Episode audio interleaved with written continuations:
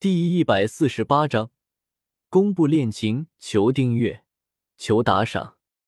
萧协拿出手机，在自己的微博上发了一张自己搂着 baby，两人双手比着爱心手势的照片，然后在照片下面留言：“愿得一人心，白首不分离。”然后微博上就炸开了，微博下面瞬间多出了几十万的留言，而且还在不断的增加，很快就破百万了。我去，萧神这是公布恋情了吗？感觉自己不会再爱了。还我萧神！放开萧神，让我来。萧神怀里的那个女人是谁？萧邪怀里的美女。是《仙剑奇侠传一》里面林月如的扮演者，baby。林月如，那我们家灵儿怎么办？雪见，你们家景天被人抢走了。小骨头，白字画跟别人跑了。很快，萧协的手机就响了，是 baby 打来的电话。萧协接起电话，就传来了 baby 娇嗔的声音：“萧协，你知不知道这会让你损失多少粉丝啊？”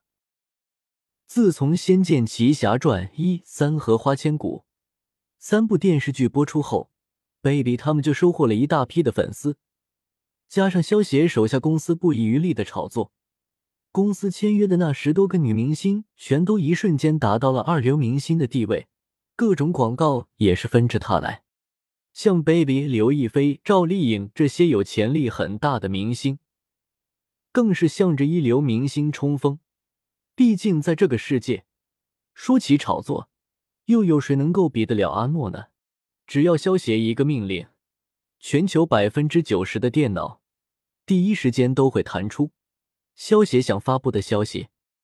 baby 在外面拍广告的时候，习惯性的看了一下萧协的微博，谁知道萧协竟然会突然这么做。看到萧协微博上的照片和留言后，立即就给萧协打电话了。他有些恨铁不成钢的同时，心中也是有些窃喜。他倒不会害怕自己的粉丝减少，虽然公布了和萧协的恋情，他的确会减少一些粉丝，但是他会因为萧协女朋友这个身份获得更多的粉丝。而且公布恋情后，他也就是萧协的正牌女友了。以后就算是有其他人打萧协的主意，他也可以名正言顺出面阻止了。他现在是真的担心萧协，萧协这么一公布恋情，会损失很大一批粉丝的，损失不可估量。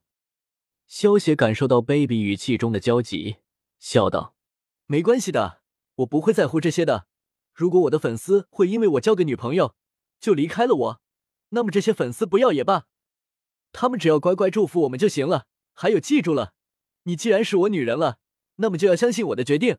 下次再这样。”小心，我让你一天都下不了床！呸，不正经！baby 听到萧协的话，清脆了一口。一想到萧协那精壮的身躯，他就感觉身体发软。每一次都是自己求饶，萧协才会放过自己。一天下不了床，好像也不是什么不可能的事。我在想什么呢？baby 摸了摸自己滚烫的双颊，有些慌张的对萧协说道。我要拍广告了，拜拜。萧协听着 baby 那蹩脚的理由，还有电话被挂断的声音，轻笑道：“真是不经斗，不过很可爱呢。”萧协和 baby 通完电话没多久，一飞和展博就回来了。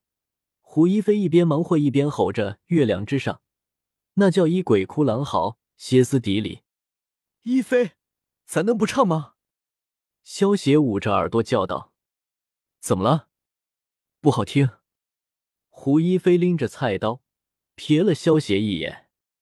萧协摇了摇头，说道：“没有，只是觉得小弟的耳朵有些消受不起。”嗯，还好。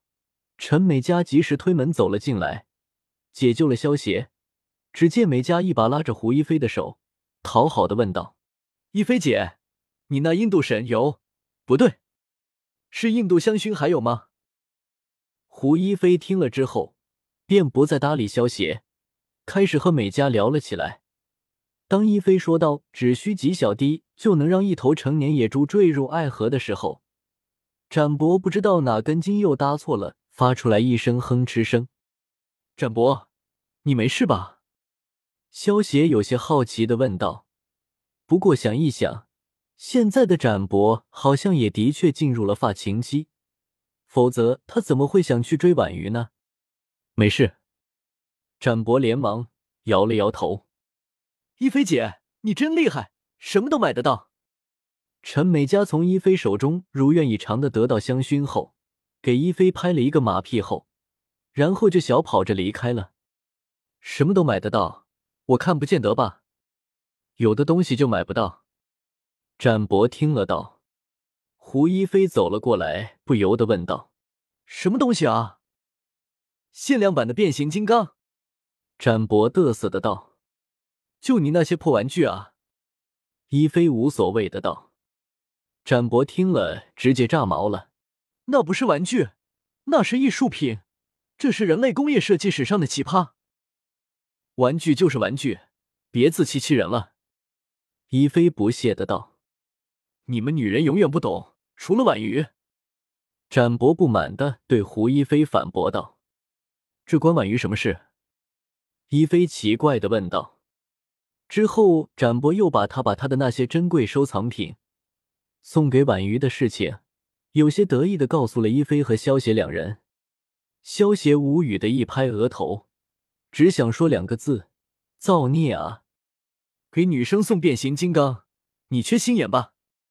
胡一菲恨铁不成钢的道：“怎么了？这一些都是米国二十年前的限量版，全球都不再卖了。”很珍贵的，展博一脸认真的强调着变形金刚的价值。胡一菲听到展博说全球都不再卖了，当然不信，于是他决定上网给展博搜一个来看看。那这就有一个二百五十块四毛一，这个数挺好，二百五是你。要是婉瑜知道你送她的只值这个价，她一定会觉得你是个二百五。胡一菲指着电脑笑着说道。一菲，你不用担心，在婉瑜心中，展博是五百、二百五的两倍。萧协在一旁落井下石的嘲笑道：“这怎么可能？这个卖家他脑子有病吧？他这不是破坏市场吗？不行，我得把价格抬上去。”展博是个好孩子，他在看到自己心爱的东西如此廉价的时候。他想到的不是立刻买下来，而是把价格提上去，坚决不能让不懂行情的店家吃亏。在这个道德沦丧、人心不古的时代，在这个一碗麻辣烫可以有十三次的时代，在这个连一百块钱都不给的时代，展博却依旧坚持自己的底线和原则，绝不贪图任何的小便宜。于是，在萧协和胡一菲“你是白痴”的眼神中。陆展博将价格提升到了三千，果然每一次见到陆展博如此奇葩的脑回路，萧协还是感到难以理解。